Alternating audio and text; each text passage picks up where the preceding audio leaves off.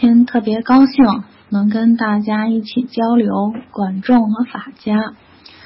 嗯，这是我特别想聊的一个题目，大概一年前就想聊这个题目，但是总是觉得，嗯，是不是可能会带来很大的争议？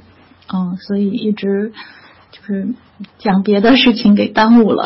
虽然也经常跟人讨论这件事儿。嗯，但是今天能有机会来聊聊管仲，是我觉得一个人生幸事。呃，管仲大家可能都听说过，嗯，即使没听说过，其实他的一些话我们都在不停的引用。嗯，这是一个对中国影响巨大的人物。嗯，尽管说后世总是在说孔子，但是。我个人认为，管仲曾经一度对中国的影响力是超过任何人的。嗯，虽然后来独尊儒术之后，管仲也被嗯历史的这个岁月给掩埋淹没了一下，但是他的光辉，他的想法依然嗯对中国人有影响。嗯，管仲他的。生在公元前七百二十五年，啊，死于公元前六百四十五年。他是呃姬姓管氏，名夷吾，字仲，是晋，嗯，史称管子，管夷吾，管敬仲，啊，呃，是一个非常非常有趣的人。我们一般都认为他是法家第一人。啊，他是法家第一人。呃，在中国历史上，他是被立为贤臣的。就虽然他是一个，嗯，齐国的卿啊，这个在周礼之中啊，嗯，先是这个周天子，这毫无疑问，周家的这个，呃，天天下，呃，不能说周家天下，应该说，呃，这个，嗯，周朝中啊，这个，嗯，天子周天子的天下啊。然后呢，是各个公卿，就是这个各国的这个诸侯，因为本来也都是周天子的这个，一般把自己的嗯子嗣啊这些人，就是近亲属啊，封出来，封到各国诸侯国，所以诸国的诸侯国的这个国君，也就是公卿啊公啊公侯，然后呢才是这个卿啊，就是就是到了丞相啊这一类的人。嗯，然后呢就是大夫啊，然后呢是，再往下就是普通的臣民。管仲呢是齐国的卿，然后但是在中国历史上被认定是宰相的一个标杆人物啊，标杆人物。在他的任内呢，实际上是做了很多很多的事，嗯，实质上是使得齐桓公嗯九合诸侯啊，这个嗯。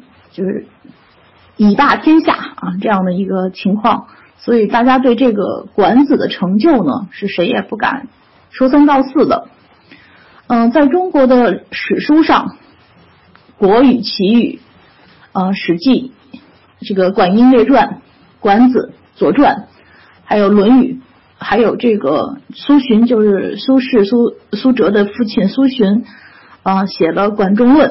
啊，就这个，在中国历史上一直都不停的提到他，几乎可以说，除了儒家以外，几乎所有的嗯诸子百家都对管仲赞赏有加啊。即使儒家呢，也是对这个管仲毁誉参半啊。就是孔子呢，是一半表扬，一半批评，当然批评多，表扬的少。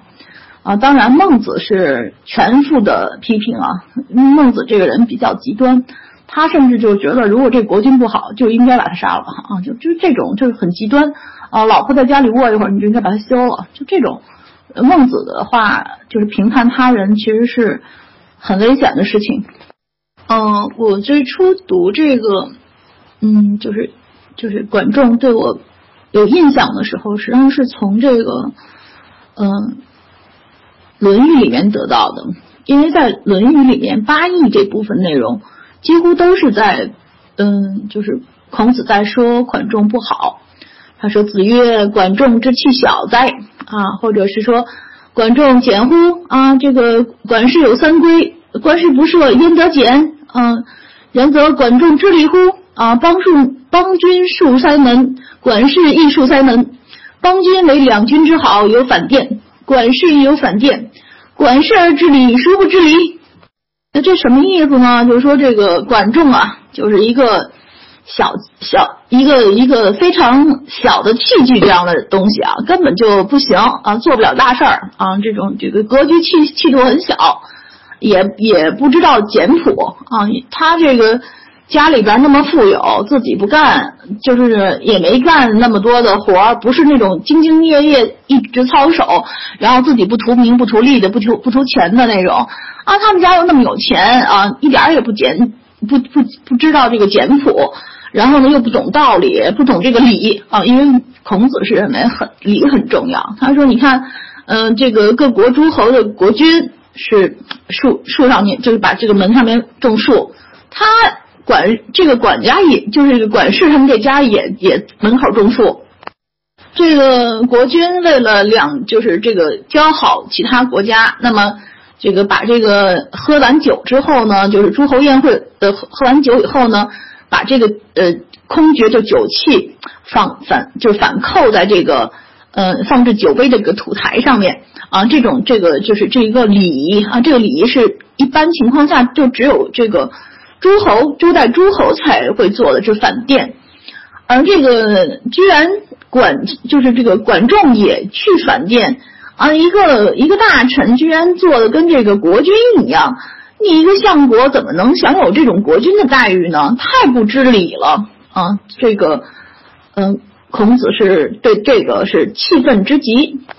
然后我就去看《史记》啊，《史记》上是这么说这个管仲的。他说：“管仲既用，任政于齐，齐桓公以霸，九合诸侯，一匡天下，管仲之谋也。”啊，他是说什么？就说。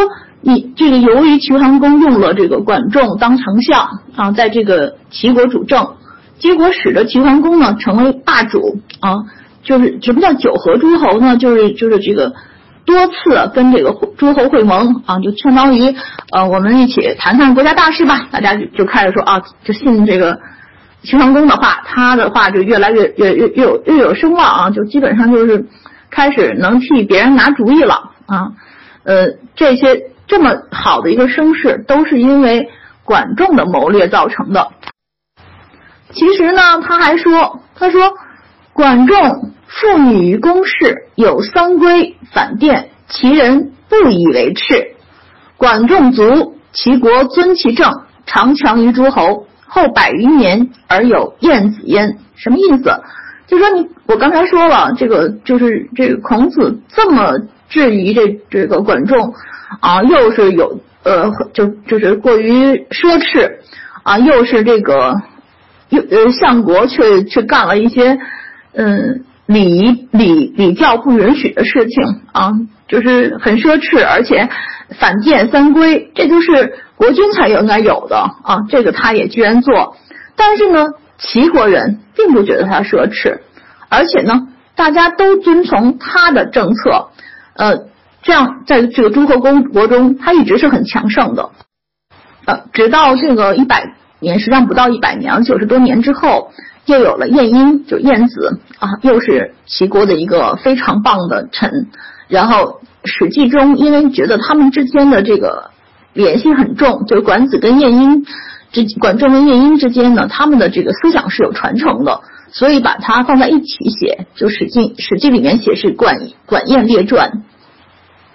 但是在中国的历史上，嗯，大部分人，绝大部分人都会认为这个管子是第一位的法家人物啊，他是法家人物，让这个齐国呢获得了大量的财富，在兵不血刃的情况下，成为春秋五霸的第一霸啊。这个管管仲呢执政了四十年，他因地制宜，改进了这个周朝的宗周制度。把这个齐国治理的非常的棒啊，民富兵强。同时呢，他提出了这个尊王攘夷的这种策略啊，使得这个秦王宫成为霸主。嗯，在这个最著最著名的呢，就是《管子》八十六篇。现在呢，我能找到的就七十多篇了。呃，这个管嗯《管子》里面呢，这个《管子》的七十多篇里面呢，实际上包括了一些管子死后的事情，所以肯定不是管仲自己写的。但是呢，他的思想应该就在这个《管子》，嗯，就是现在能存下的七十多篇里面。呃，这个我是比较喜欢这个，所以看了很多次。嗯，这个文章呢，实际上是确实应该是受管仲影响的这个管仲的弟子，因为他的思想非常的统一，就是整个七十多篇中，他所想的这个事情和他做的事和他的思路是一致的，所以我相信这个思想是非常重要的。同时呢，这个。嗯，齐国呢有一个稷下学宫啊，稷下学宫是非常重要的中国的这个学院啊，中国的学院其实从稷下学宫开始，呃，稷下学派是对中国有极大影响的啊。其实中国的各家都是都受这个稷下学派的影响。嗯，《四库全书》里面呢，把它归在法家类。呃，刘向就是汉国的汉朝的那个刘向。嗯，在公元前二十六年呢，对这《管子》重新进行了编辑。呃，实际上，嗯，基本上我们的所有知识都来自于我的知识，基本上来自于《管子》啊。如果，嗯，当然也有一些就是其他诸子百家的提到《管子》的内容呢，我可能也会就是关注一下。但我今天的主要内容呢，还是来自于《管子》，嗯，其他的或者《左传》的一些东西，呃。为了就是先轻松一下气氛啊，我们先讲两个小故事。在中国的历史上呢，有两个很重要的事件，嗯，但是都是一个两个非常有趣的小故事。呃，这两个小故事呢，非常有助于我们了解这个管仲这个人。第一个小故事呢，就是所谓的管鲍之交啊，就是当时的一个一个好朋友啊，这个好朋友之间的。是怎样处理关系的？这个，呃，被中国人传颂了几千年，就是管鲍之交。那我先讲讲这个小故事。呃，管仲在年轻的时候呢，他们家是很穷的。然后他有一个好朋友叫鲍叔牙，然后鲍叔牙就跟管仲呢是特别好的好朋友，每天就经常在一起往来，然后有时候一起做生意。但是呢，管仲这个人呢，不太重视这种小事儿啊，经常想一些比较大的小事情，但小事儿上就不爱干。所以一些小一些那个，比如说一起去去经商，结果呢，管仲出的力气少小，然后呢，但是鲍叔牙出的力气多，但是分钱的时候呢，总是多分给这个管仲，而少分给鲍叔牙，别人都很很诧异。然后就是说，你看管仲这人老占小便宜。但鲍叔牙从来都不以为意啊，说你看，因为为什么会这样呢？因为保这个管仲还要养家糊口，他们家又穷，我们家挺富的，没事儿。嗯，在辅佐这个齐国的这个公子，大家知道哈，在中国所有历史上，这个站位站队是很重要的事情。这个齐国当时的国君呢，实际上有三个孩子。老大呢是一个非常差劲儿的人，就是一个肯定不行的人。老二呢就是齐国的公子纠啊，这个人呢是这样。其实这个人管仲最初并不喜欢他，因为什么呢？因为这个齐国的公子纠的妈妈恶名太甚，就是他的妈妈就是被大家都知道这人太不好了，所以所以名声影响了这个公子纠啊，所以当时这个。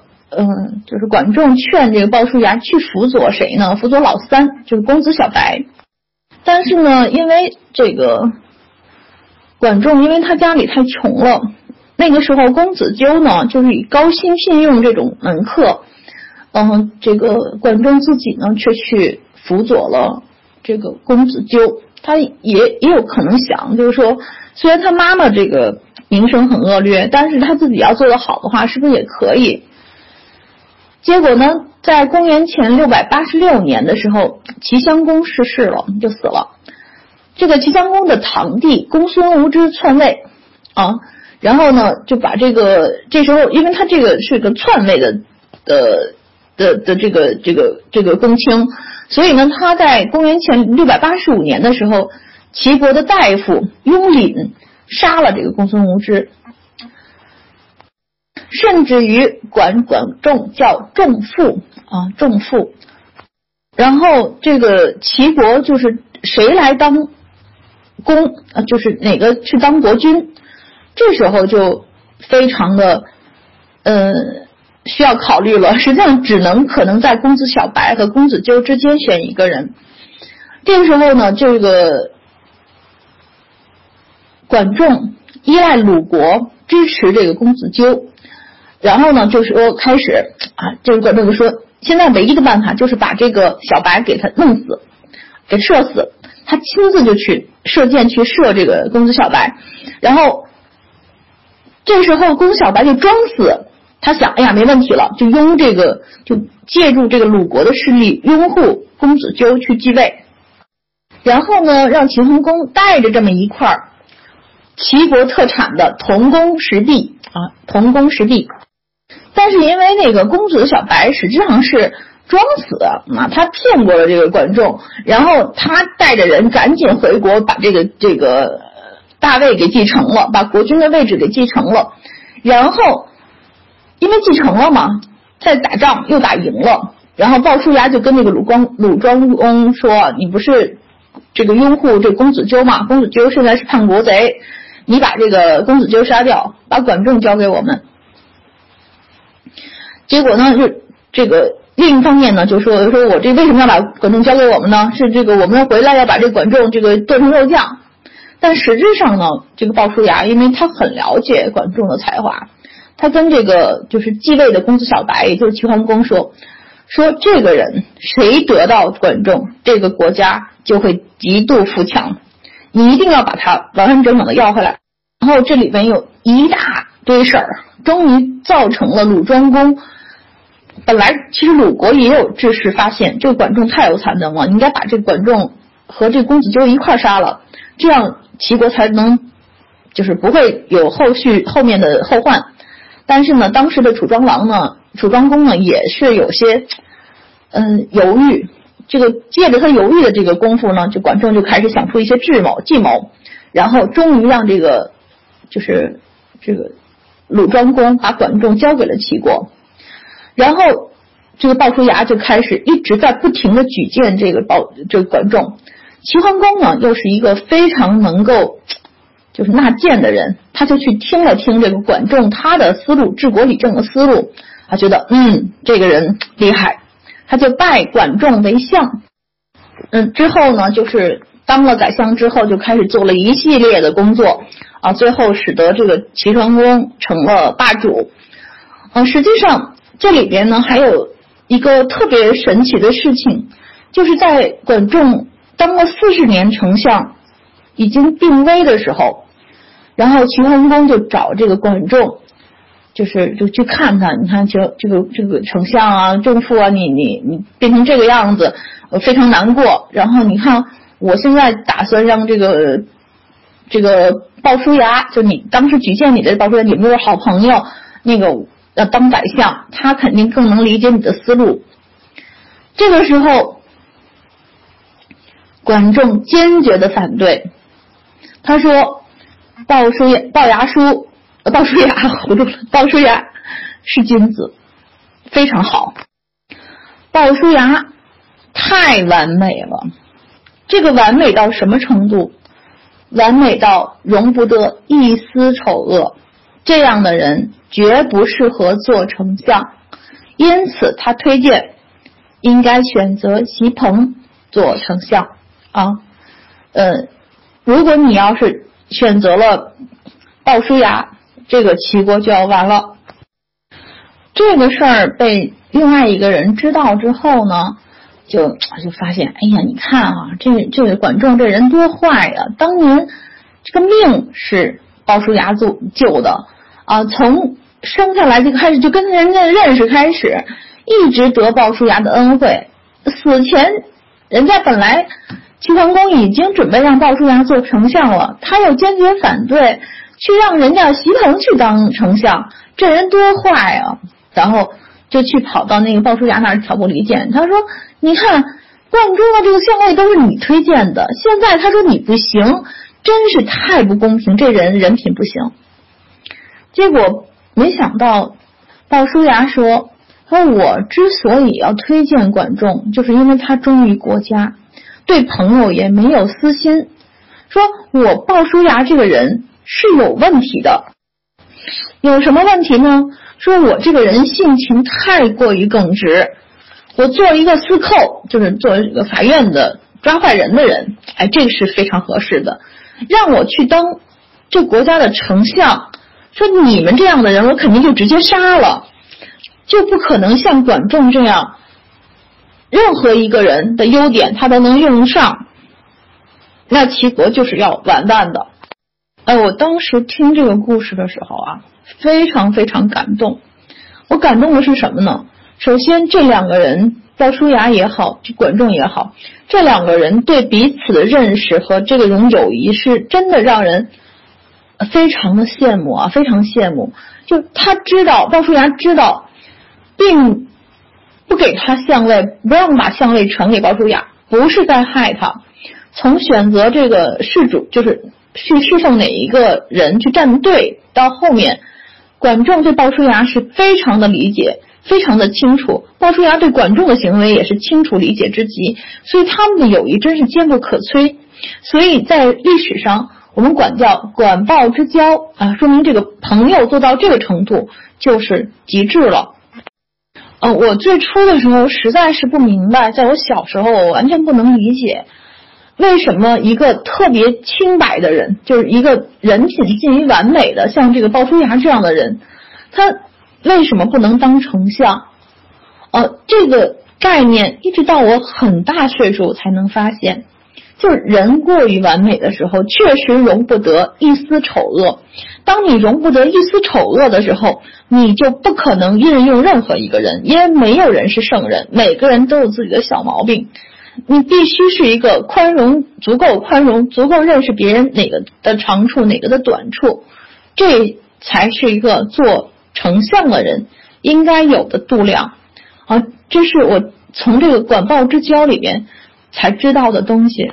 我们刚才说了这个，呃，孔子对这管仲是毁誉参半啊。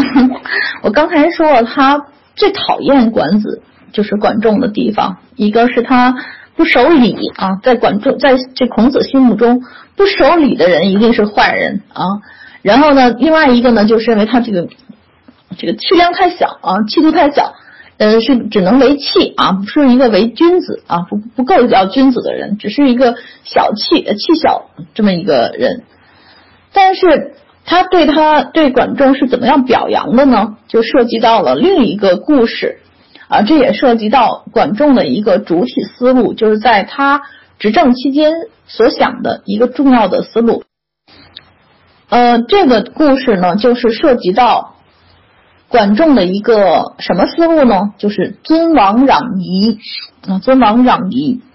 尊王攘夷呢，是管仲一直坚持的，也是希望齐桓公和齐国的各国君主，呃，基本上都要坚持的一个主要策略。什么意思呢？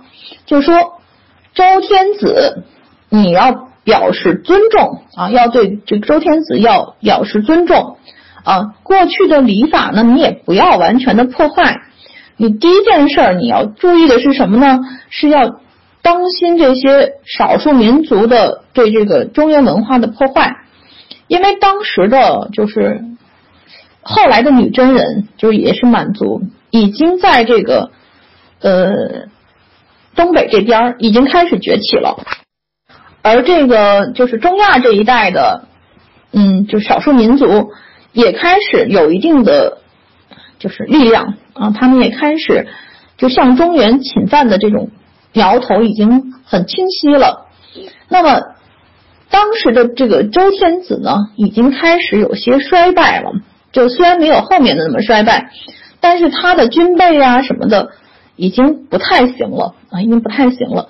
实际上，周天子以前的那些周礼呢定的那些规矩，本来是让这些诸侯国啊来帮他作为屏障的啊，他分分封的也都是那些自己的亲属啊，就是子孙啊这些分封到各个地方帮他作为屏障。但是这个时候呢，大家都各自为政了，不太管周天子的事情。而管仲就说：“你现在要想做春秋霸主的话，你第一件事儿你得去尊重这个周天子。但是用什么办法来去尊重周天子呢？他想出了一个叫做‘幼幼时必谋’的故事，这也是听中国一个特别有趣的故事。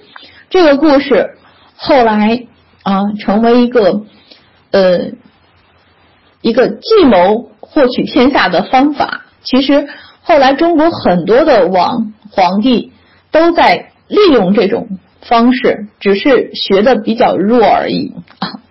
什么叫幼时必谋？实际上是在当时大家都对周天子不太恭敬的时候，这个管仲呢，他先修了很多，就是先做了很多这个呃，就铜工石壁啊，就是齐国特产的一种铜工石壁，做了好多。嗯，齐桓公带着这个铸铜工石壁呢，去觐见周天子，说：“你看，我们齐国呢，率先向您表示尊重啊。这个拿着这个铜弓石壁呢，就表示我们是一片忠心啊，是以这个周周礼为基础啊，我们奉周天子为天下之主啊，我们是要做这个做最忠心的人啊。你凡是带着这种这个我们这个这个铜弓石壁的。”这说明啊，这个是尊重周天子的啊。凡是带不了这个的，说不定是蛮夷啊，就是准备要做坏事了啊。所以呢，你应该要这个发命令，让所有的这种诸侯国都得带着这个铜弓石壁啊，是我们这个中原文化特产的这种东西，而且是呃有很吉利的意图的这种东西来觐见你啊。如果不来的话，那就是蛮夷。嗯，周天子一看呀，多少年了，各诸侯对我一点都不恭敬。今年终于盼到了齐桓公这样的好人呐，居然带着这么吉祥的礼物来看我。好，他说什么是什么，同工石壁，凡凡是不带同工石壁来觐见我的啊，都是蛮夷啊，都是叛逆。凡是来觐见我的，都是。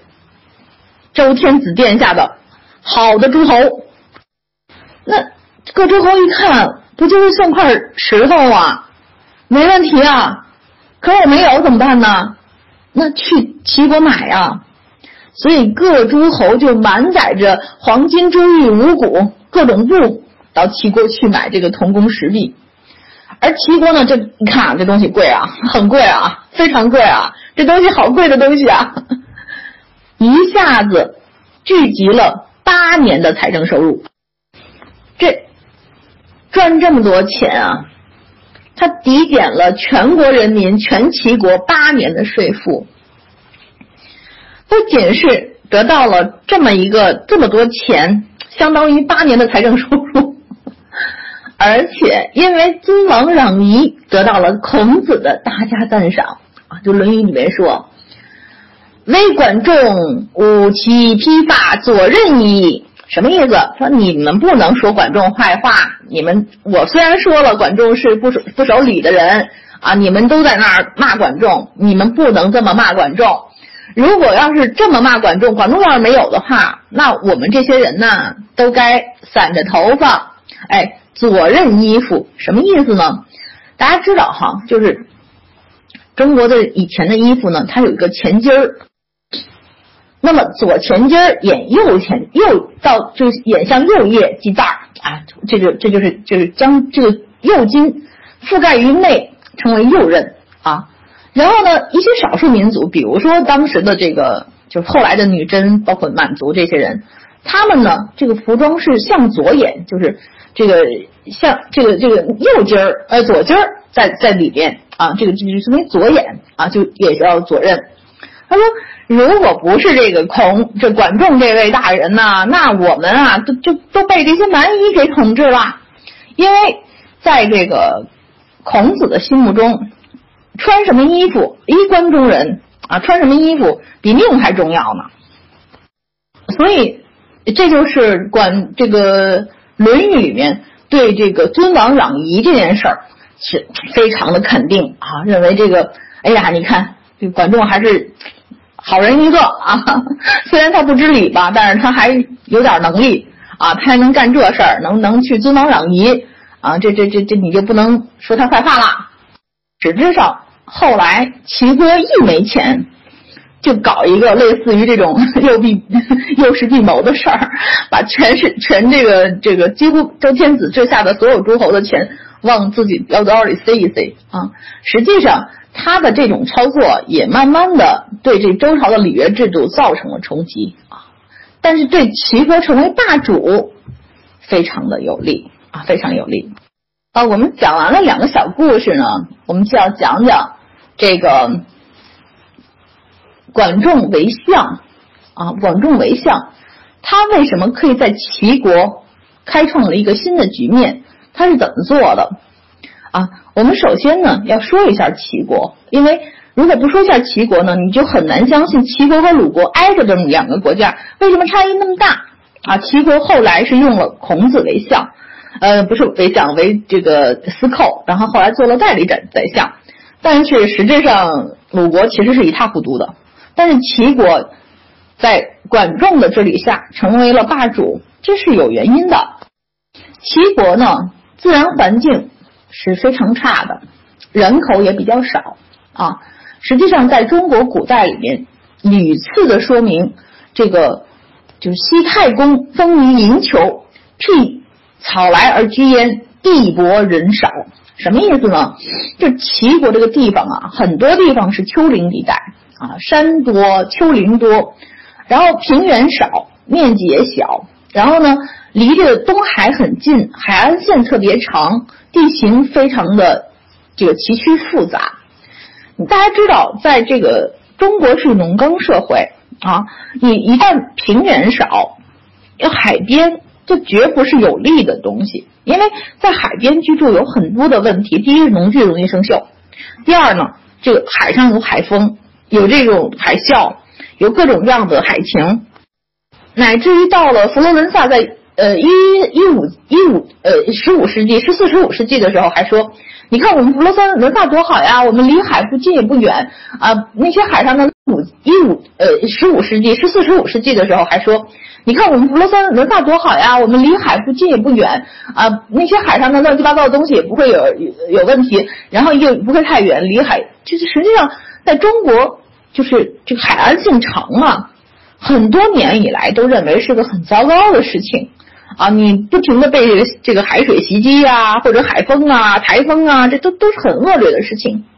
所以农耕在齐国本身就不太强啊，就不太强。而但是呢，齐国有特别好的地方，它有这个铁矿，就它的因为山多嘛，山上面就有就有铁矿石。那个时代呢，已经有了铁器啊，做农具的铁器，做这个兵器的铁器。然后呢，因为大家也开始，因为人是肯定需要盐的嘛，开始晒盐。然后呢，而且你在海边就很多的鱼，所以呢，当时管仲提出了一个重要的名词，叫“观山海”，也叫“管山海”。在《管子·海王》中呢，他很明确的说，管子说什么呢？他说。反对向人口抽税，反对对树木和各种就牲畜抽税，这都是曾经抽过的。就这个人家里种了树，这家里又养了几个大畜生，比如马、牛、羊啊，这个甚至猪，你养那么多畜生要抽税，他认为这都不应该，人口抽税更不应该啊。他认为什么是可以收税的地方呢？他应该是为。观山海可为耳，也就是说，政府的税收要从这个对山海的管理中获取利益，也实际上最终就是铁和盐。也就是说，由国家专营盐业矿业啊，用这种方式控就控制这种山林和海啊山和海来获取利益。而不要向人口抽税，因为本来人口就少啊，本来像地就是抽这个地产税就太多，因为本来地就少啊。树木六畜，你要收了税，人家就不就不养这个树，也就不养这个牲畜了，你税上还是没那么多。最有值钱的就是山和海，所以他就认定呢，就是这个齐国不仅重要重视农业生产，还必须发展工商业啊，比如说要需要大量的种植桑麻啊，而且他认为你必须要开这个市场啊，让大家去换钱。他说，你想想看，如果你只种麻，那就是一个麻的钱。你把麻纺成布，就是去是去卖这个布，那比卖卖麻的钱十倍啊！如果你把这个布非常弄得非常好，非常非常的棒，那可能是你麻五十倍的钱啊！你显然你扶植这种呃商业和这个工工业是有利的。齐国的这个地理环境确实造成了齐国不能。纯农耕啊，这跟鲁国就是不一样。鲁国靠农耕是比较容易的啊，比较容易的，因为它平原多，而齐国平原少啊，这是一方面。另一方面呢，齐国有一个非常好的传统，什么传统呢？这个我要再讲一个更深一点的故事。大家知道，这个周周朝啊，灭了这个殷殷商以后。他就推这个周礼，用周礼治天下啊，礼制就成为这个周王朝政治文化的一个主题啊。但是在《淮南子》里面就说啊，说当时呢，周公和姜尚被分封到鲁国和齐国，周国周周公被分封到这个鲁鲁国，而姜尚被分封到齐国。然后这个太公就问周公说：“你用什么办法治理鲁国呀？”周公曰。尊尊亲亲，然后就是礼制啊。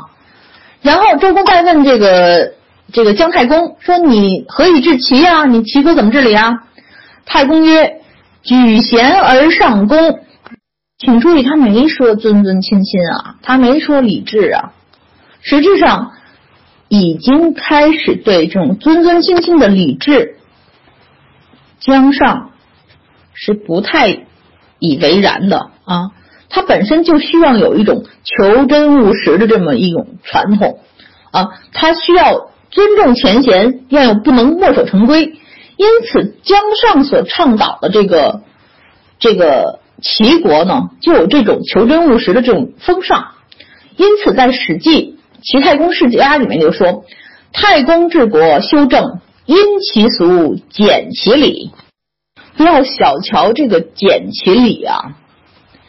他实际上，他对于这个礼礼的这个要求降低了，降低了很多，而这个降低太重要了，因为齐国的礼几乎是，你用几个盘子用几个碗，用几个人唱歌几个人怎么样，全都有规定啊。其实实际上把你的生活限得死死的，但在姜尚到了齐国之后，他就认为有根据他的风俗来。不要那么多礼啊！不要那么多礼。我认为，实质上管仲就是继承了这个江上的这种传统，就在齐国这片土地上，他深深刻刻的研究了齐国的地理环境，深深刻刻研究了这个传统，在这个传统上面要进行创新。实际上，管仲在进行一次真正的。改革，因此呢，《管子》里面就说了一句话，叫做“天地不可留，故动；化故从心”。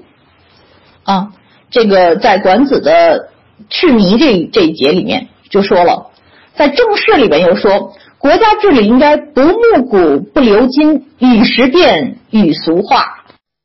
因此，实质上在管仲时期。他改变了很多周礼的做法，虽然他也要求礼义廉耻啊，后面我们会讲到这个啊，讲到礼义廉耻，但实际上他所要求的是一种兼容开放的这种这种改革的思维啊，他提出了以百姓为天的这种治国理念。他说：“政之所行，在顺民心；政之所废，在逆民心。”他说：“霸王之所使也，以人为本。以本则国固，本乱则国危，则国危。”他提出，你无论国家那怎么发展，一定要与民分货。什么意思？就让人民分享生产成果和经济收益，必须令顺民心，符合人民的利益和要求。与民分货啊，就是要求让人民分享生产成果和经济收益，这个想法特别的重要啊。管仲他特别强调的就是经济基础的决定作用。他说：“凡治国之道，必先富民。民富则易治也，民贫则难治也。”他说：“这个国家要有市场，在市场中，人民可以获得更多的钱，而且呢，他也可以知道这个。”这市场交易情况，也可以知道人们想要什么，也可以知道这个这个是不是民生已经开始乱了。他说，什么叫做有利可图？就是人们大家都同意的、都想要的那些东西，万人之所合而立也。就是说，我们所有大家都想要的那个东西，慢慢的就会成为治国的好的那一方面。因此，他认为要想使齐国强盛，必须致力于经济改革。经济改革是国家强盛的基础，也是让人们遵守这个法律、遵守礼义廉耻、尊敬稳定社会秩序的物质基础。虽然他也重视道德，说礼义廉耻，但是他反对空谈礼义法度，就是和后后面孔子的那些完全不一样。他说：“漫谈漫谈那些仁义道德都是有问题的。”他说：“只有先解决好人民的衣食住行等基本生活问题，让人民满免于受冻挨饿，才谈得上贯彻法令和申明教化。”因此，他提出了一个我们到现在为止都很清楚的东西，就是“苍蝇之食而知礼节，衣食足而知荣辱。”他设置了这个关山海之后，盐关铁关，就是因为是国家垄断经营，不纳税。同时，他鼓励鱼盐的出口贸易，也不纳税。农业的方面，他改革了这个税赋制度，按照土地的好坏征税。然后提高土地的利用率，使得人民愿意就是能够得到温饱，不愿意去背井离乡。他号召人民去开阔，就开垦那个荒地，兴修水利，种植五谷桑麻，饲养各种各样的畜生，然后去耕织，去交易，去把生活变得更好。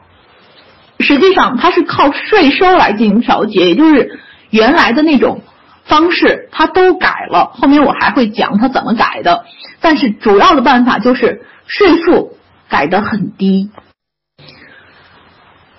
管子赤泥第三十五节所这样说的，他说：“百姓无宝，以利为首，一上一下为利所处，利然后能通，通然后成国。”什么意思呢？他说老百姓啊，真的其实是什么都没有。他所以，他才他会把这个求利看得最重，就是整天的奔波呀、干活啊、辛苦啊，都是为了利益啊。他说，你只有这个有让这个人民有了财、有了财、有了钱，你才能有这个社会的物质流通。你有了物质的流通以后，这国家才富裕，才能上这个国家能成大业。所以呢，他现他要求就是把这些商人呢。就是集中，然后让他们观察这个。他说：“你说商人啊，他会什么时候他会集中起来，就愿意到你这儿来做生意呢？”他说：“商人们总是去看，哎呀，你看这个年景怎么样？哎，我这个这个这个四季怎么样？哎，这个货物哪个要好，哪个坏？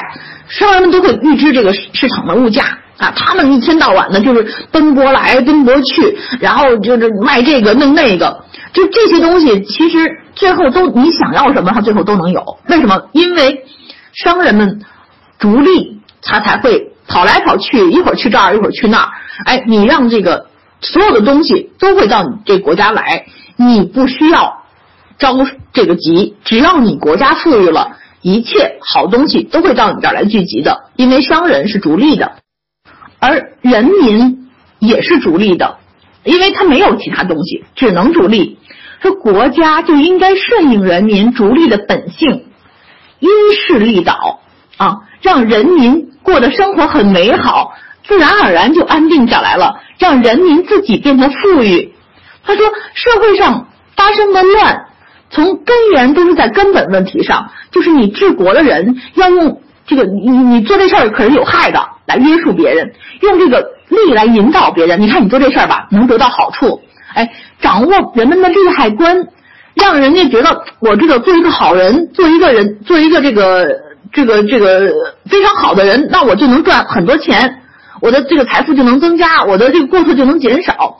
说这个凡人之情，见利没有不追求的，见害没有不想躲避的。商人做买卖，赶好几天的路，你说商人夜以继日的去做去做买卖，恨不得一天赶两天的路。啊，夜以继日，千里迢迢跑到那儿去，为什么？因为有利。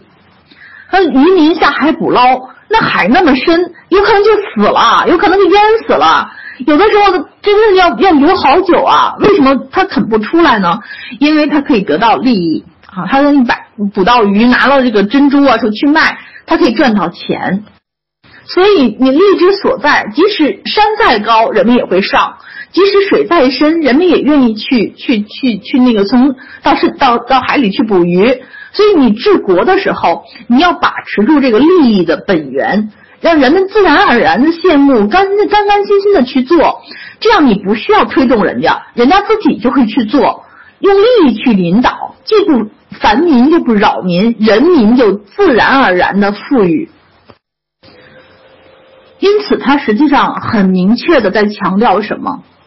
他说：“实际上，国家把经济建设好了，用利益去推动人民过上美好的生活，这是第一要务。”他说：“国家要是否能够安定，人们能够是否能遵守法律，都是与经济是否繁荣稳定密切相关的。”所以他的想法就是一定要跟各国都搞好关系啊，然后让四方的商人都到他这儿来做生意。而在本国呢，他做了很多很大胆的改革，就是第一件事儿，就是废除了西西周以来土地都是普天之下莫非王土的这么一个概念，把这个齐国的井田制给废除了。他建立了土地税收制度，允许土地买卖，啊，承认私有制，承认土地私有制，并且呢，根据土地的肥瘠程度。制定相应的土地税收，让这个税负呢变得比较合理啊，变得比较合理。然后设盐官，就是专门就管盐的这个这个官员，专门做来蒸煮盐。设置铁官，专门制造农具啊，就是铁制的农具。然后同时呢，发行这个发展渔业，就国家铸造钱币，调节市场物价，并且鼓励跟其他的这个。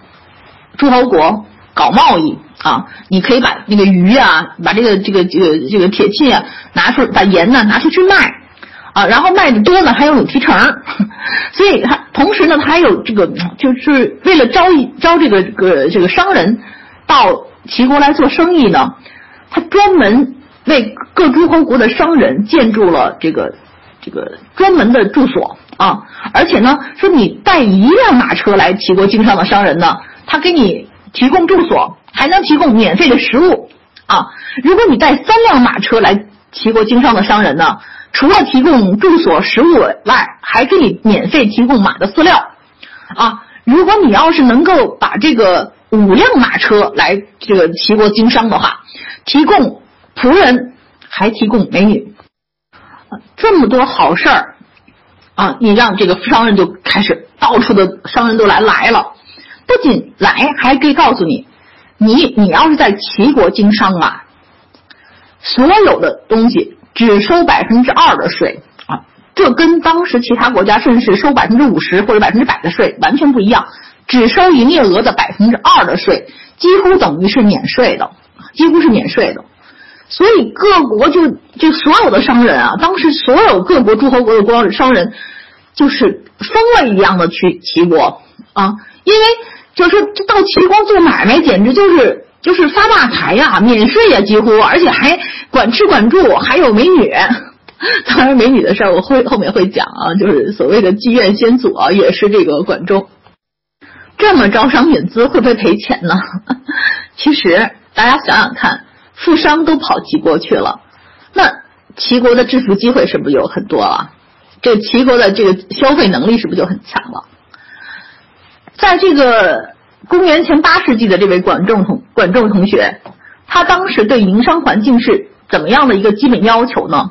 他就是叫做虚车勿所，徒妇勿入，以远来人。什么意思？就是说，如果你这是空车来的，徒步背着东西来的。一律免税，连百分之二的税都不要了。你自己背着这个东西来来来交易的，空车来的随便你，你进来我可以免税。这个条款写在了齐国城墙上啊，虚车勿所，徒妇勿入，以远来人。什么意思？就是空车的啊，自己背着东西来进来的，进城卖东西的，一律免税啊，一分钱不收。这。多少人，但凡有点小本生意，我种了点大葱，进到这个齐国去卖，自己背着买卖的，一分钱没有，连百分之二的税都不需要。这么一来，这个齐国的交易市场就这个市变得超级大、超级蓬勃。这个管仲在当时就想到了一个很重要的问题，他说啊，这个如果商业人士这么厉害，慢慢的就会出现很有钱很有钱的大商人。如果很有钱很有钱的大商人，就会出现什么问题呢？他说：“你看现，他说你看啊，现在国君收这个农民税，我刚才讲了，他已经进行了税收改革了。他说这个税税收改革已经很好了，很很利于人民啊，特别富有、特别肥沃的地收的稍微多一点，贫瘠的地收的少一点。但是呢，你交税的时候肯定是交的钱吧？”对吧？那老百姓收了这个玉米，收了这个，当还没有玉米，那时候还没有玉米，收了谷子。那他为了交税，他肯定要急于把这个这个粮食卖出去，对吧？那在收获的季节，他就为了卖出这个钱，大家读过这个多收了三五斗啊，你说肯定是价钱很便宜。然后呢，商人肯定就借机压价，压了很低很低的价，然后把这东西买下来了。然后等到这个冬天特别冷的时候，这个这个也没有东西可以收获的时候，这些大商人呢就会把这些积蓄来的东西卖很高很高的价钱，那人民是不是过的日子还很坏？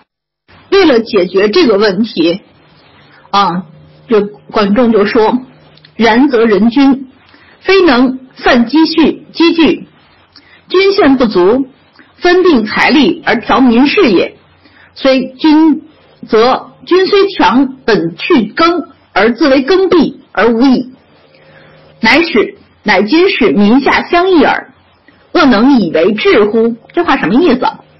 就说你这个作为一个君王，如果你不能把这个在物价很高很高的时候，去把那些囤积的东西卖出去啊，你去调剂那个余缺，在特别就是便宜的时候，你不去大量收购啊。把这个让让人民这个就把社会再抬上去，造成人民的花费很多。你所谓的就是加强农业、督促生产，自己在那儿无形自己的铸币，那只能造成人民互相奴役。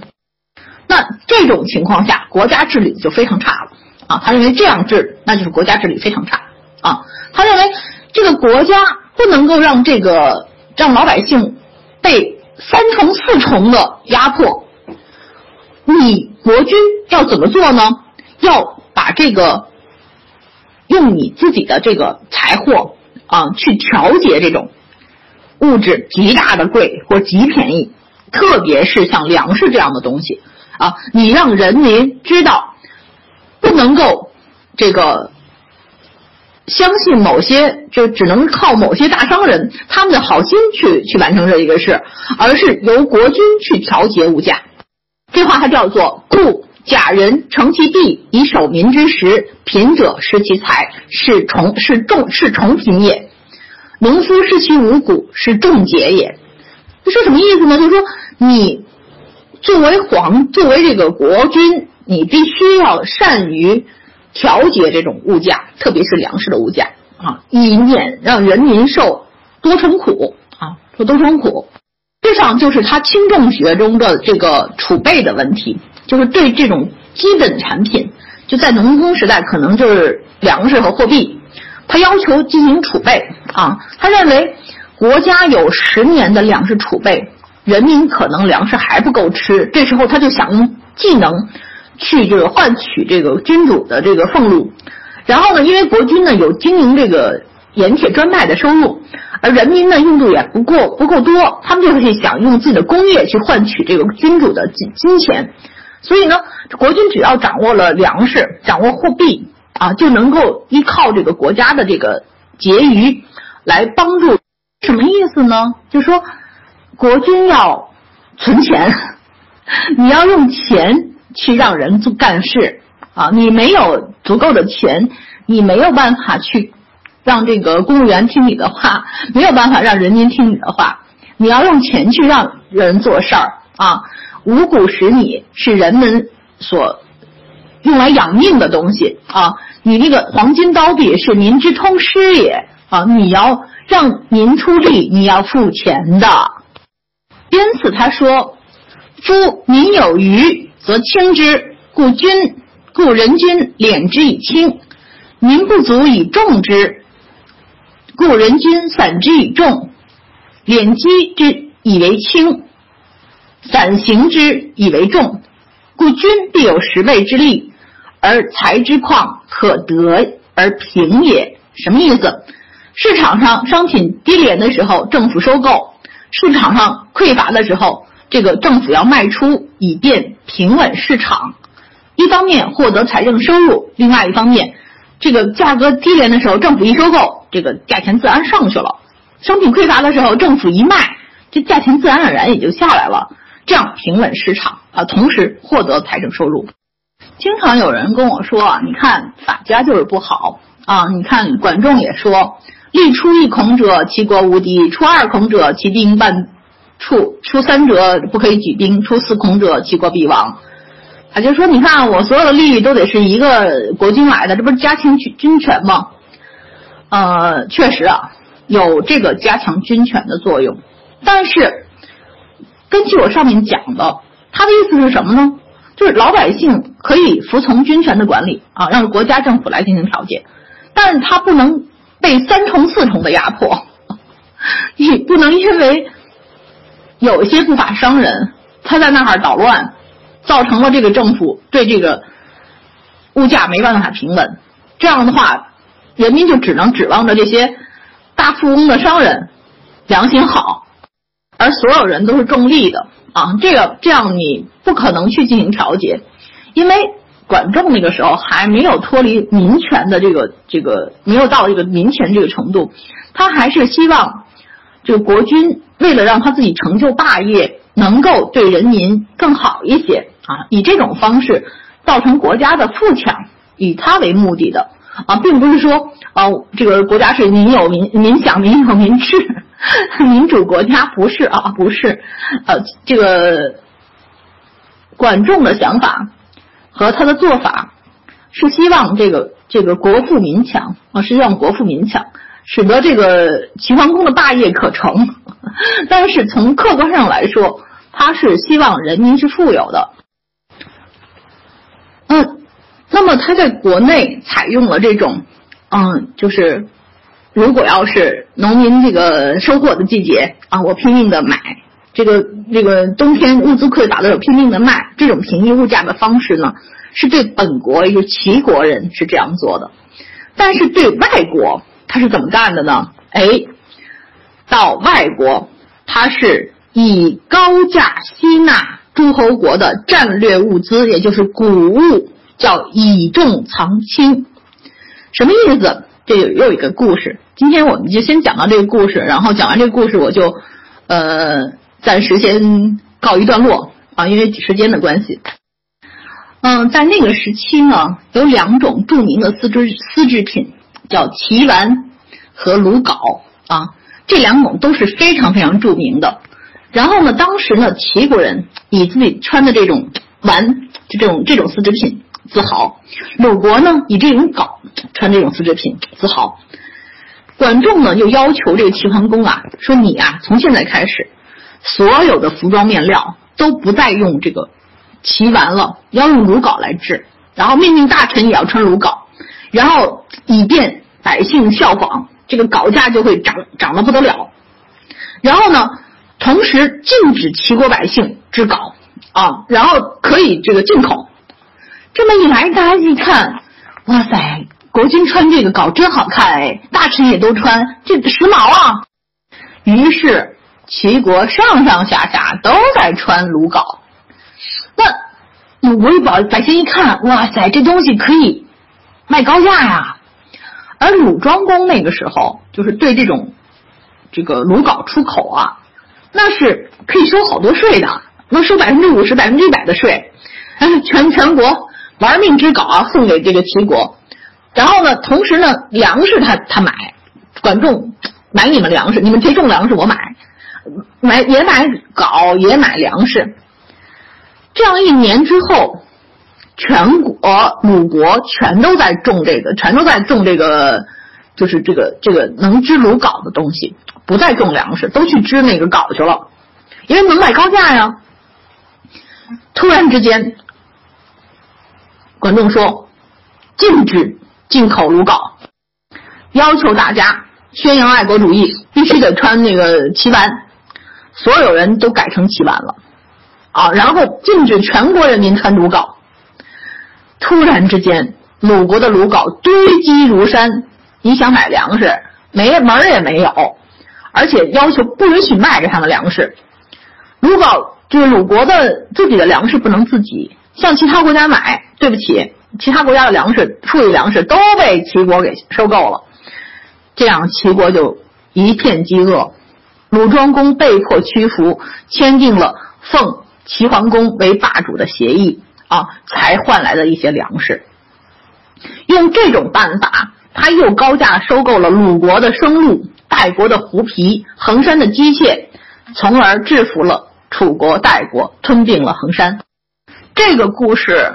也是大家很常见、很听说、常常听说的啊，也就是对于重要的民生物资是不能专门依赖进口的，这是属于战略物资。在当年的情况下，就是谷物是最重要的战略物资。呃，今天已经一个半小时了，然后明天呢，我们继续。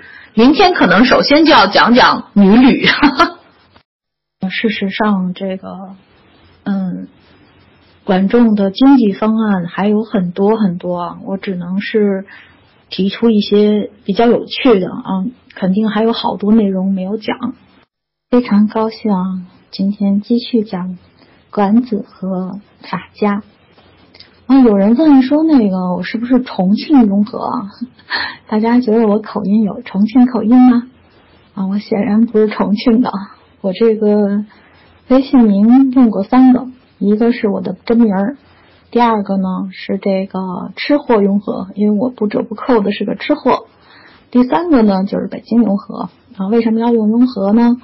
因为那个这是跟人打赌输了，因为《山海经》中雍和是个很惨的名字，当年汉人用来戏弄这个雍正皇帝的啊，就是当时在雍王的时期，雍王府的名称，用来戏弄这个当年的四。皇四子，昨天呢，我们讲到这个管仲的一些基本的情况，也讲了他在经济改革方面的作为，嗯，他的轻重之学，他对内对外的政策、经济政策，嗯，以及就是他是怎么样去改进民生，然后富国强兵的，包括他怎么采用一些经济战。嗯，制服这个鲁国、楚国、代国吞并衡衡山的啊，这种就是所谓的齐完鲁缟啊，这个词已经成为一个成语了啊，就是外贸的一种阴谋，实际上是考验执政能力的一件事儿啊，很了很了不起的这个就是在公元前八世纪、七八世纪的时候，我们中国已经有这样的聪明的人啊，但是他的经济政策呢，相对来说是所有人都能看得见的，而且也是大多数人比较赞赏的。嗯，但是有一件事儿呢，是很多儒家经常心里提起的。我一提起管仲，就有人说：“你知道昌妓业的这个这个谁谁首发吗？”然后以此来打击管仲啊。这事儿我觉得没什么，我可以讲这件事儿，就是女吕的产生呗。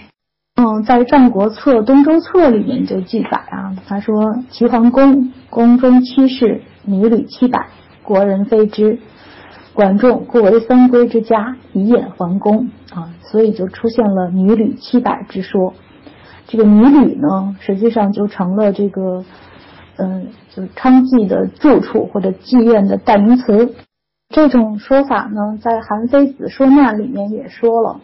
他说：“昔者桓公宫中二室，妇女三百，啊，妇女就是女旅啊，这个女旅七百，也就传作女旅三百啊，这就是互相印证了。嗯，管仲肯定是开过女旅啊，然后，所以呢，据说是昌继业把这个管仲当做本行业的祖师爷来祭拜啊。据说现在有些地方还在拜管仲啊为祖师爷。”啊，有人就说这是娼妓制度的创始人，啊，这个就说是这个管子之齐呢，设这个女旅七百，征其夜合之资，以充国用，此谓教坊花粉钱之始也。儒民中人呢，也有诋毁这件事儿的，说其女之于乎？管仲向皇宫旷天下而立民女之法，以为圣门之通所修成也。说什么意思呢？就说哎呀，这事儿就是后世儒学之士都羞愧难以提及的事情啊！啊，这是管仲这人没没劲啊，他居然就提倡这种国家妓院啊，这种就是人品太次。呃，事实上呢，在那个时代，在那个公元前呃七八世纪的时候，其实在周礼时期就是大夫啊、公卿啊家里面设这种。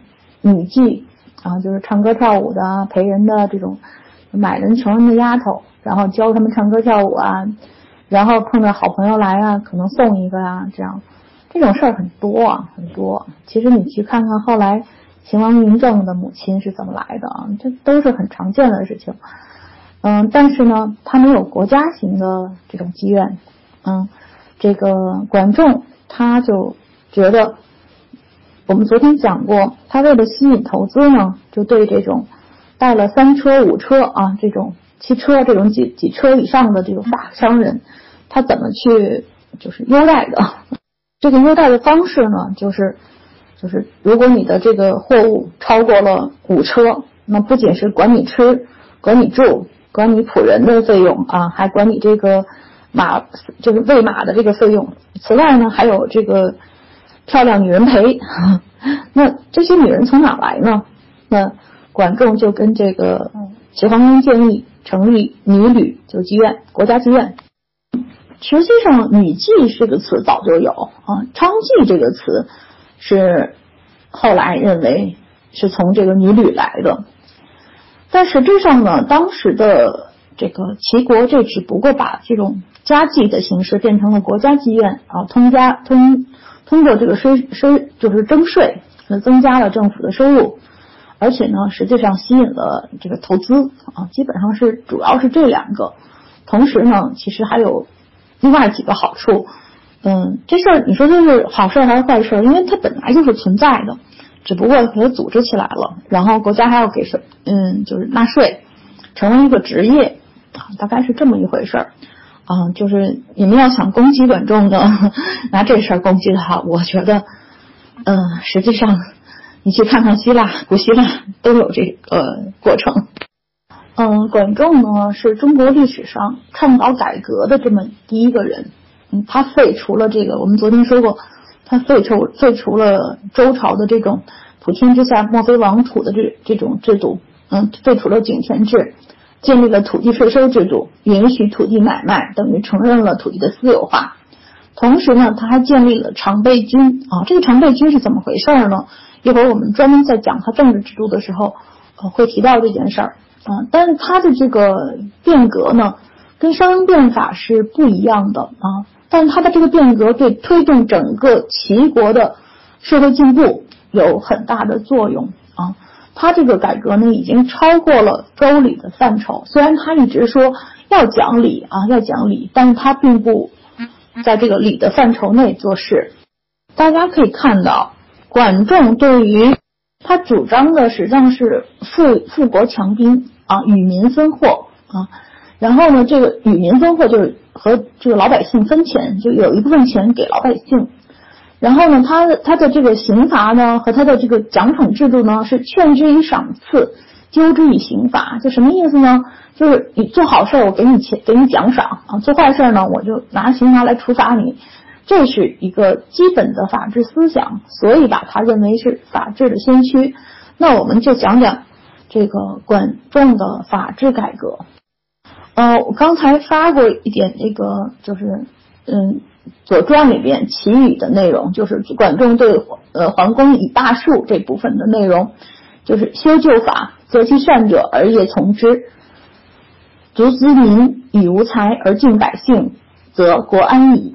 什么意思啊？这是就是实质上这句话呢，在不同地方，就是不同人的引用的时候，这几个字啊，可能有些不一样的地方。但是“择其善者而从之”这句话。我相信大家在平常生活中都会用到啊，这个是管仲的一个很重要的思想，就是说要对这些周朝的旧法令进行检查，将那些有利于国家发达的规定加以改造，为当世所用啊，使得立法呢要同俗同好恶。在执法的时候呢，他就认为一定要根据这个人民对什么。喜欢对什么害怕？那么人民肯定都是好利恶害的，就是说他不愿意，他一定是想要想要利益而不愿意被被惩罚这样子的。所以呢，他要保证法令的贯彻，必须就是劝一赏赐，纠以刑罚，也就是好事儿鼓励给钱给给赏赐，坏事儿我用刑罚来处理你。那么虽然他实际上管仲是也是提倡道德的。他叫做，他把这个礼义廉耻比作国之四维，在《管子命民》篇中就指出啊，他说礼义廉耻是很重要的，礼不逾节，义不自尽，廉不避恶，耻不从汪。什么意思呢？他说你要有一定的礼，就会不逾越应该守的规范啊，就是你你对这个。上级啊，对什么还是有一定的这个制约作用的。你不会想着我去啊，我现在是一个普通百姓，我就直接当皇帝，我跟皇帝怎么怎么样做，这个就会有一些逾越啊，逾越 逾越应守的规范啊这样的情况。他有意呢，就不会这个妄求妄求妄妄妄的求进。什么意思呢？就是说你这个在义上面去有有这个有自己的底线，那么你就会。做一些就是就是就是在自我的问题上，你就会有一定的底线，你不会为了自己的利益去伤害别人啊，是这个意思。然后廉不避恶是什么意思呢？就是说你官员守廉就不会掩饰过错，就不会让你去做一个纯恶人啊。它实际上礼义廉耻的廉中已经规范了这个官员的要求。耻就从汪呢，就是说你知道这个羞耻，你就不会跟这个坏人同道 同流合污啊，大概是这个意思。他很强调礼义廉耻啊，但是呢，他在强调礼义廉耻的时候，并不是放口炮，他是以奖赏的方式、赏罚的方式来去做这些这个工作的。所以他一方面要求你守礼。另外一方面呢，就打破了周礼里面任人唯亲的这种亲亲原则，就是啊，因为什么我让他去做这个事儿呢？因为他是我亲戚，因为他是国王谁谁谁的亲戚，这在周礼之中这是在理儿的，因为因为这个周礼之中所有的诸侯都是亲属啊，公卿之中也是以谁谁谁的儿子谁谁谁的这个血脉为亲的，而这个。从姜尚开始，齐国的这个制度里面就要求破格选拔人才。他在破格选拔人才上就制定了匹夫友善、可得而而举的这个政策，就是说，这个地方官员呢，你必须要去选拔那些你认为合适做官员的人，这是你的一项基本工作。你要选不好的话，你要有相应的处罚措施；你选得好的话，要奖励，也就是举举贤的这个动这个这个等于举贤背书，就是成为地方官的。一个基本的工作，同时呢，就是对这个官吏啊，对官吏是有处理的。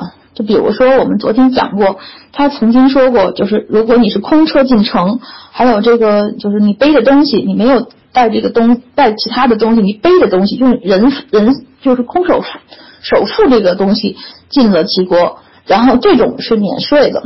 但是如果军事或者是其他官员向你收税了，啊，这个是要对这个官员行之以法的，就是要法律要处理他啊。同时呢，他突突破了这个周礼里面礼不下庶人，刑不上大夫的旧传统。什么意思呢？过去啊，就是如果你看整篇文章，有人跟我争过这件事儿，什么意思？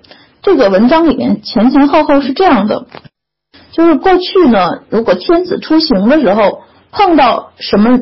级别的人，比如碰到公卿，他这个手要扶住这个这车子的势，然后呢，就是等于点头微笑。然后这这个这个公卿或者大夫，他们有什么样的礼节？比如说下车去去躬身去去问候这个诸侯，基本上是这么一个情况。但是就对这个普通百姓就不要求了，除非你正好碰上那个这个车的时候，那你要从事就是按照最低一层的官员那个方式去。去拜见这个这个呃国君啊，就是这个诸侯啊，其他的呢就就就就不要求了。你你即使没去下车去去礼拜，也不要求你行礼了。而刑部上大夫呢，就是一般情况下大家知道司寇就是个大夫级别的啊，他认为大夫级别不能审大夫以上的人，而且过去的这个大夫呢，基本上都是谁谁谁的子弟啊，就是。都是有血亲关系的，那么他们适用于血亲处理啊，就是由诸侯直接命令他们怎么怎么样，因为那个大夫以上的官员都是他自己任命的，而且都是一般都和他们有点各种各样的亲缘关系，嗯，所以呢，他就会执行家法，不是不执行这个国法，所以呃，刑不上大夫就是不按照这个司寇是处理法律事务的，这个司寇。不管大夫以上的人啊，你有什么问题听国君的啊，基本上是这样的情况。但是在管仲期间，他就把这条给废了。如果你是无论你是不是贵族啊，是不是这个秦桓公的亲属，只要你犯法，一一律与民从罪。这也是后世儒家一一直在指责这个法家不近人情的地方啊，因为这个。孔子是当过司寇的人啊，他就是大夫这一级别的。那么这个级别的人，他认为就不能再够在普通的这个刑罚去考虑的是是的情况了，他应该是国君直接命令啊，应该是这样的。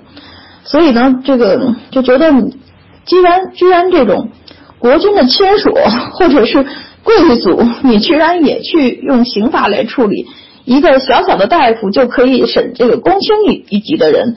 他认为很不合理啊，很不合理礼法所所规定的内容，所以对这个法家认为他是苛刻严刑，但实际上主要就在于突破这个礼不下庶人，刑不上大夫。但是管仲的法治思想呢，他是这样的，他说的是，就择其善者而从之，就是就是刚才我们说的择其善者而业从之啊。当然，有的人有不同的翻译，有各种各样的这个说法，因为可能字的就是不同的。版本上会有些小差异，但是它意思很清楚。他就是说，对过去的法治不能简单的废弃或者否定，而要选择好的地方加以创造性的运用，这是一种改良的思想啊。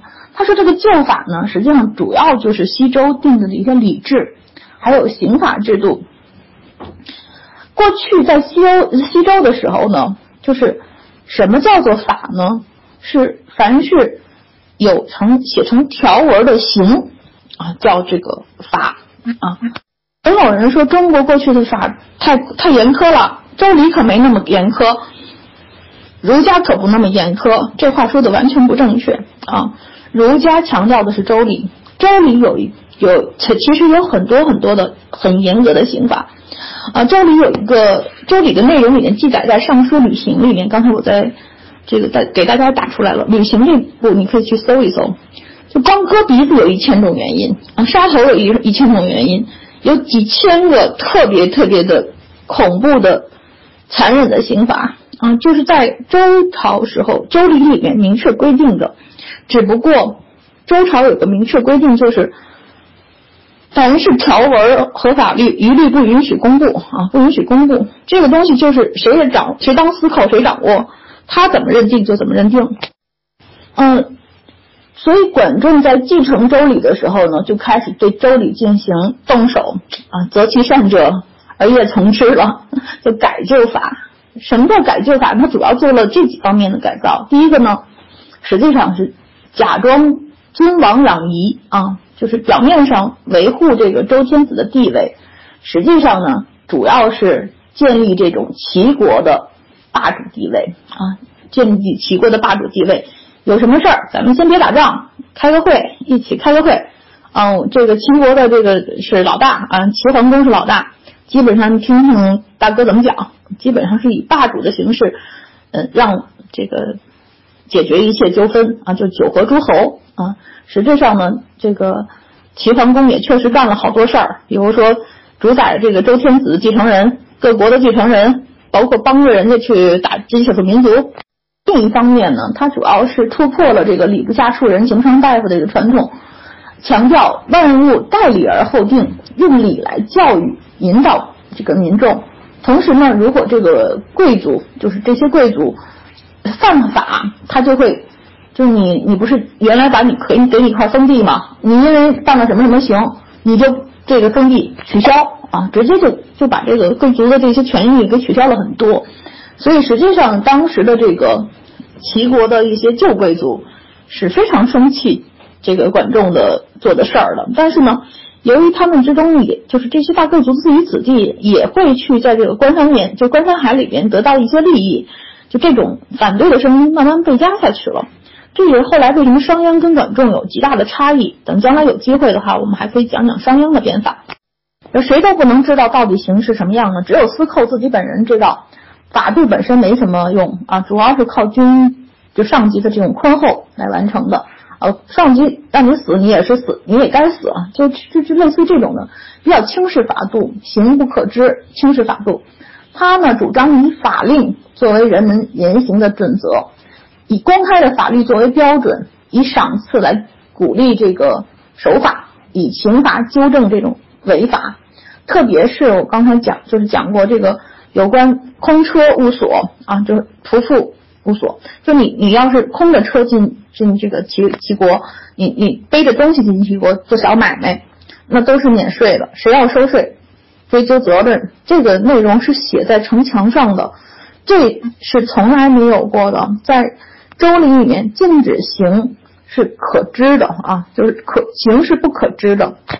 那么管仲的主张是以法理政。以法统军，以法治民，在制度上把这三个结合起来，他对这是对他理智最大最大的一个修正啊！实际上，他的一个治国的总方针叫做内政而记军令。刚才我在一个就是给大家打出来的几个字，做内政而记军令，这个是也是写在《左传》里面的。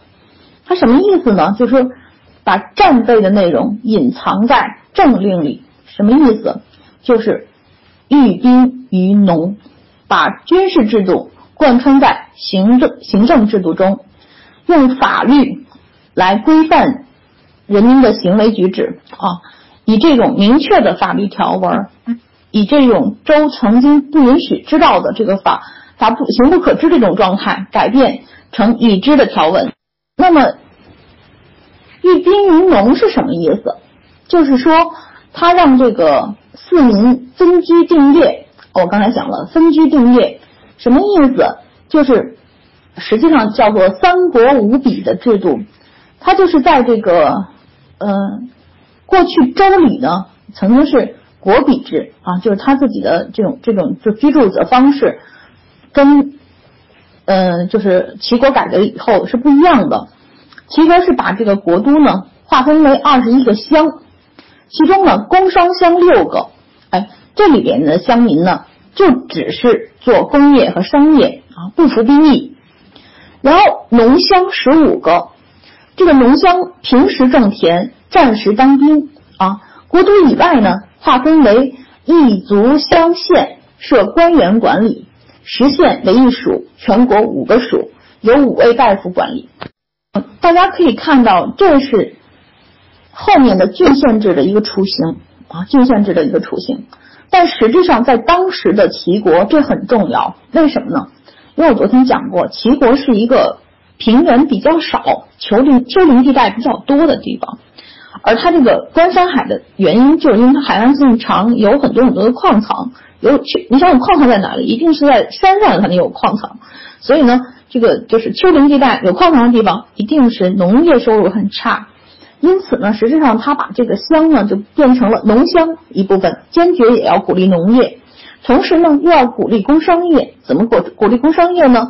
这六个乡不用服服兵役，全国呢实际上是是整个整个全国五个属，这五位大夫管这五个属，然后呢，由这个五位大夫向国君报告属内的情况，形成了全国一统的三级管理统治制度。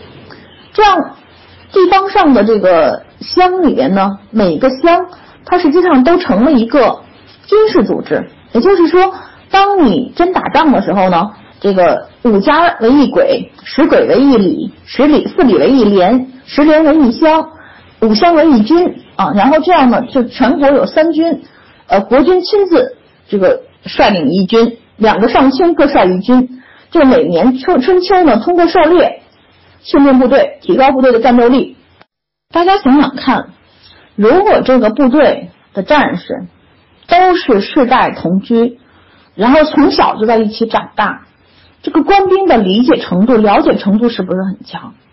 实际上，大家想想看，有一个大问题啊，就是我不知道别人是怎么样，反正我个人是有这样的观点，就是你平常你可能跟你的就是乡亲啊，或者是你邻居啊、朋友有些小口角啊什么的都有可能，但是如果你天天跟他在一起长大、一起生活，就不管是怎么样，你有一个面子群吧。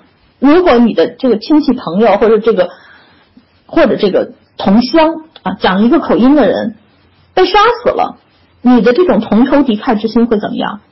哦，我觉得中国人实际上是很很重视这件事儿的。反正我是很重视这件事儿的。无论是跟谁，哪怕我们有过口角，但我要是说说看到这个人真的是病了或者残了或者怎么样了，我绝不可能说是幸灾乐祸，而是觉得。天哪，怎么会出这样的事情？能不能帮一下，或者是为他报仇？这是中国人的一个很常见的乡村心理。实际上，到中国从这个从管仲时期一直到后面，几乎所有的时候，大家都是如果这这些战士都是些同乡的人的时候，他的战斗力一般情况下会高一些。那么，管仲我上面讲过，管仲他弄了好多钱，就是通过各种办法。就是把这个国家弄了很多钱，就通货积财，目的在什么？富国强兵。富国强兵，一个是国家的储备要增加，要储备能够够十年的粮食啊。然后呢，另方另外一方面呢，强兵在什么地方？就是加强了春秋季通过狩猎训练军队，然后每乡就大家一起在一起居住，然后增强凝聚力，增加这个彼此配合这个水平。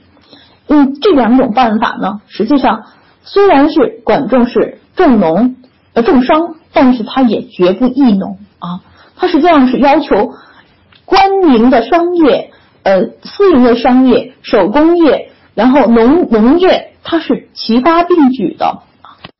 管子的书中呢，他实际上对法律令都给了这个明确的定义和作用的。理解啊，在这个《管子·七臣七主》中说：“夫法者，所以所以兴功具报也；律者，所以定分之争也；令者，所以令人之事也。”啊，他说，而且他在民法解里面说，法者，天下之成事也，万事之仪表也。在这个管子人法中说，夫生法者，君也；守法者，臣也。法之法者也，民也。君臣上下，贵贱皆从法，此谓为大治。这些内容是什么意思？他对法的作用给了明晰的定性定性啊，就法是干嘛用的？法虽然是君主制定的，但是从上到下，从君到臣，从上到下，从贵到贱，都应该遵守法令，都不例外。这就是大治啊，这就是大治。因此，实质上，在中国的历史上，敢说这句话的人，管仲是第一个。他说这句话的时候，全世界所有的法典都没有敢说这句话。有人说，这个法跟中国跟那个现在的法律是不一样的。现在有这个立法程序。呃，就是这个有有各种各样的程序，立法权不是在君主手里，立法权是在您这个您您选的这个这个立法会的手里啊，立法人立法立法机构的手里，因为各国的情况不一样嗯。但是你你那个时候不是说了吗？夫生法者君也是是君王制定的法啊，你你这个法跟中国的法跟这个现在的法律是不一样的，我承认啊是不一样的，但是不要忘记那是在公元前。七八世纪啊，在全世界各国的法律，在最初是民意制定的、民选制定的这种情况，是到了什么时候才有的啊？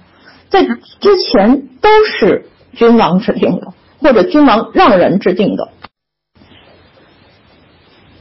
管仲的《管子进藏》里面说：“法者，天下之宜也，所以决明决疑而明是非也。”百姓所献命也，什么意思？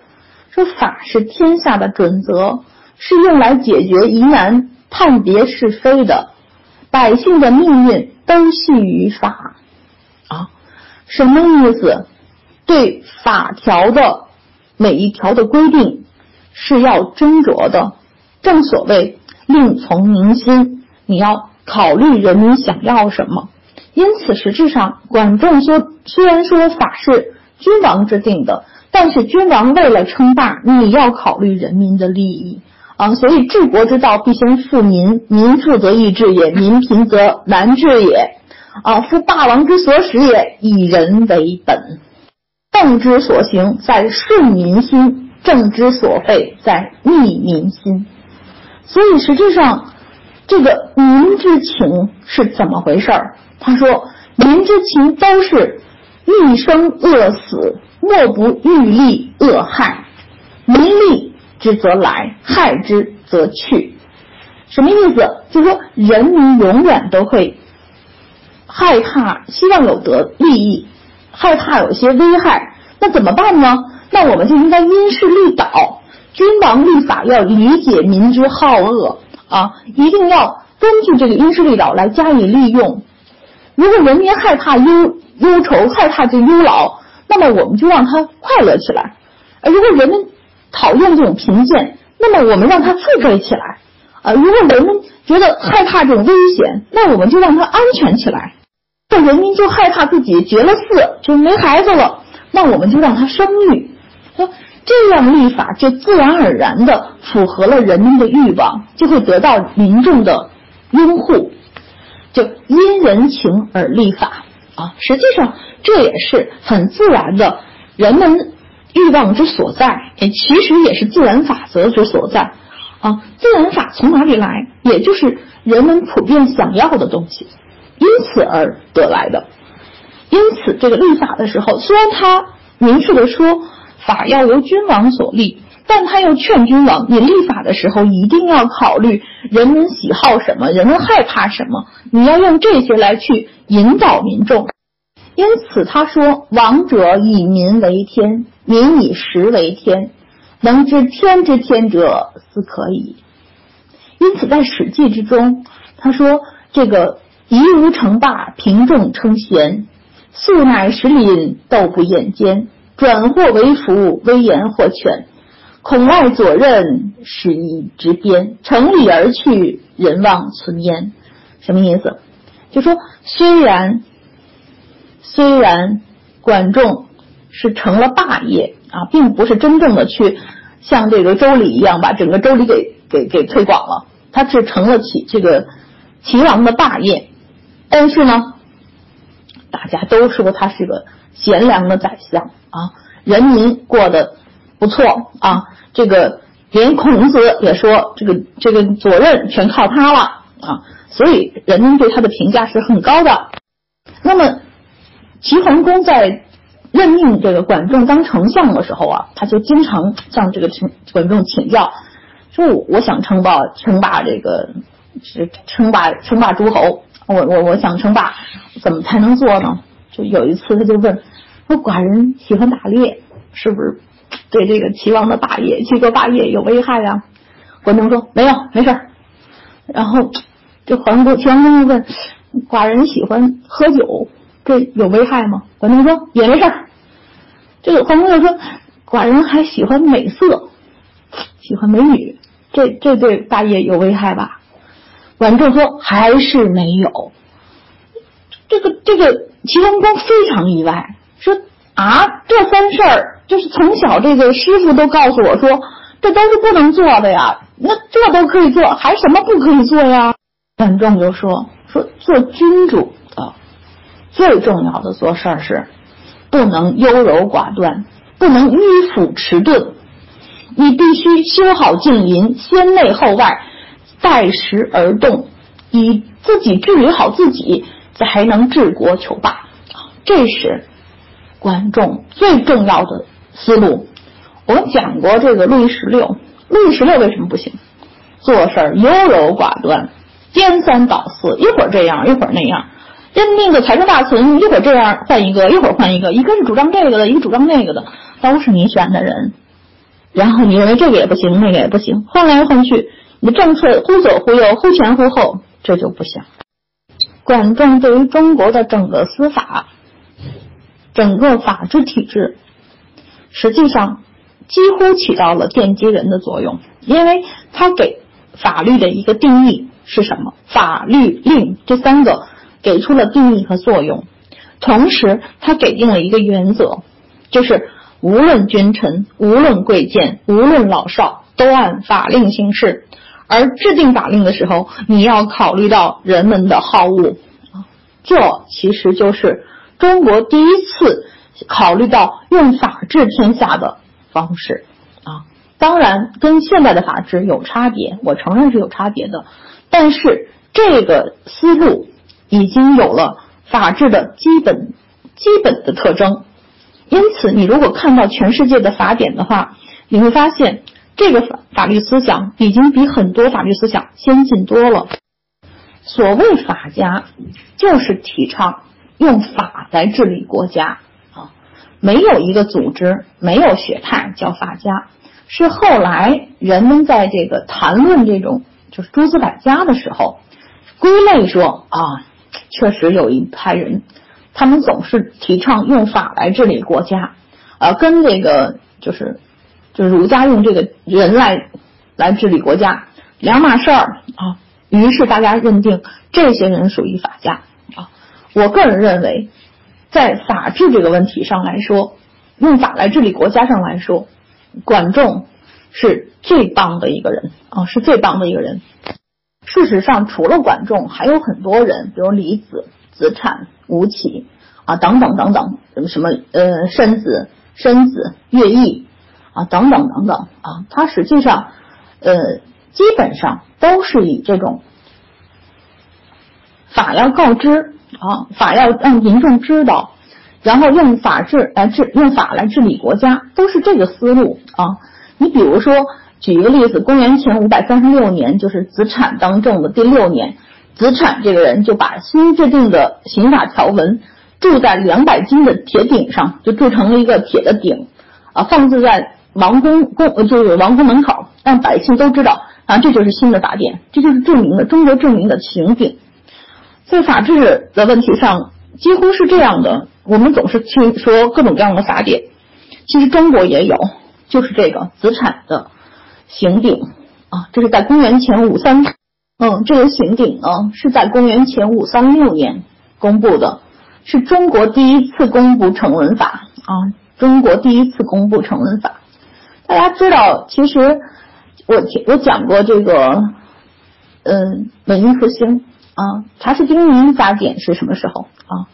就是我们现代民法呃法典差不多都可以追溯到这个公元五世纪，而实际上中国是在公元前五三六年就有了中国的刑鼎啊，一点都不比其他的文化晚啊，实际上是很早的一个文化，只不过这个礼法之争一直都是存在的，因为从西周那个时候开始，我刚刚讲过，西周以来以条文规定的刑就叫法啊，这个。这个这个那个时候就规定了很多很多的法的法的要求，在这个《尚书吕刑》里面就说了，他说那个时候的法也好，刑书也好啊，就是都不能向民众公布啊。为什么不能公布呢？就是因为很多人有反对公布这个法啊，就是很多人都反对过，只要是明文公布法，就很多人都都都都反对啊，都反对。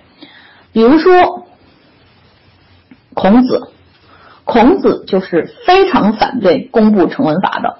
嗯，他曾经反对过，就是有一次，当时赵国晋国的赵鞅铸刑鼎啊，是第二次公布成文法。孔子非常的反对，他说：“尽其王乎，失其度也。”什么意思？后后面说了一大堆，你可以去查这一部分的内容。说的什么意思？实质上，周在征服殷之后。用于统治整个中国的都是亲属，很少很少功臣，主要是亲属啊。亲属关系这是一种宗法关系。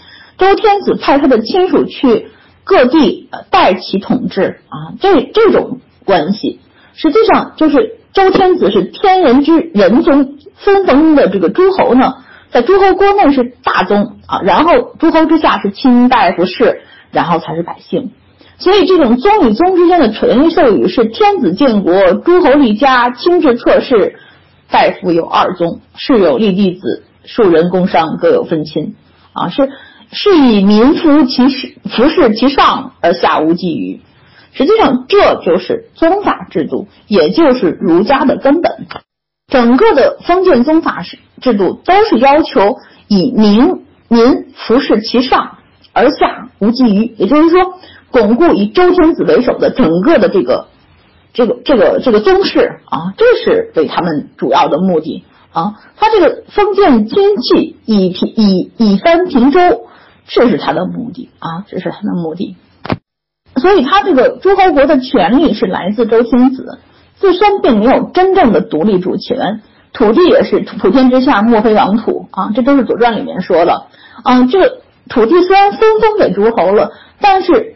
所有权原则上还是周天子的啊，大夫们受封于诸侯，归根究底还是天子的。所以实际上，这个当时的土地是天子所有，并非私有。而实际上的履行，就就是《尚书》里面履行三千行吏啊，三千行吏，《汉书》这里面刑法志里面也这么写的。实际上有很多很多的刑法。比如说大辟之刑就两百啊，五行之刑三千，只是没有明确的公开而已啊。他用重点啊，其实都非常的严刑峻法，在中国从来都是很悠久、很悠久、很悠久的。而法家的主张只不过是把这些法条公开出来。你在立法的时候就会想到人们想要什么，不想要什么。实际上，这才是管仲被认为是法家的主要原因。因此，实质上，当管仲提出以人为本的这个原则的时候，提出这个法条来保证人的权利的时候，实质上已经开始摆脱人治了啊，已经向人治发出了挑战了。所以，像这个。孔子他们一直都反对这个管子的没有礼制啊，就没有礼的不不守礼啊，不守礼。我刚才发过这个《八义里面，就是《论语》八义里面对孔对这个管子的，就是诋毁之词啊。当然他也有赞啊，也赞，我也我也讲过了。我我个人认为啊，法律法令条文你必须公开，让人理解、明白易懂，老百姓都能知道，你才有可能遵守法令，而不是把法令藏起来啊，人想说怎么样就怎么样啊。这是我想说的，跟大家交流的内容。谢谢大家，辛苦了。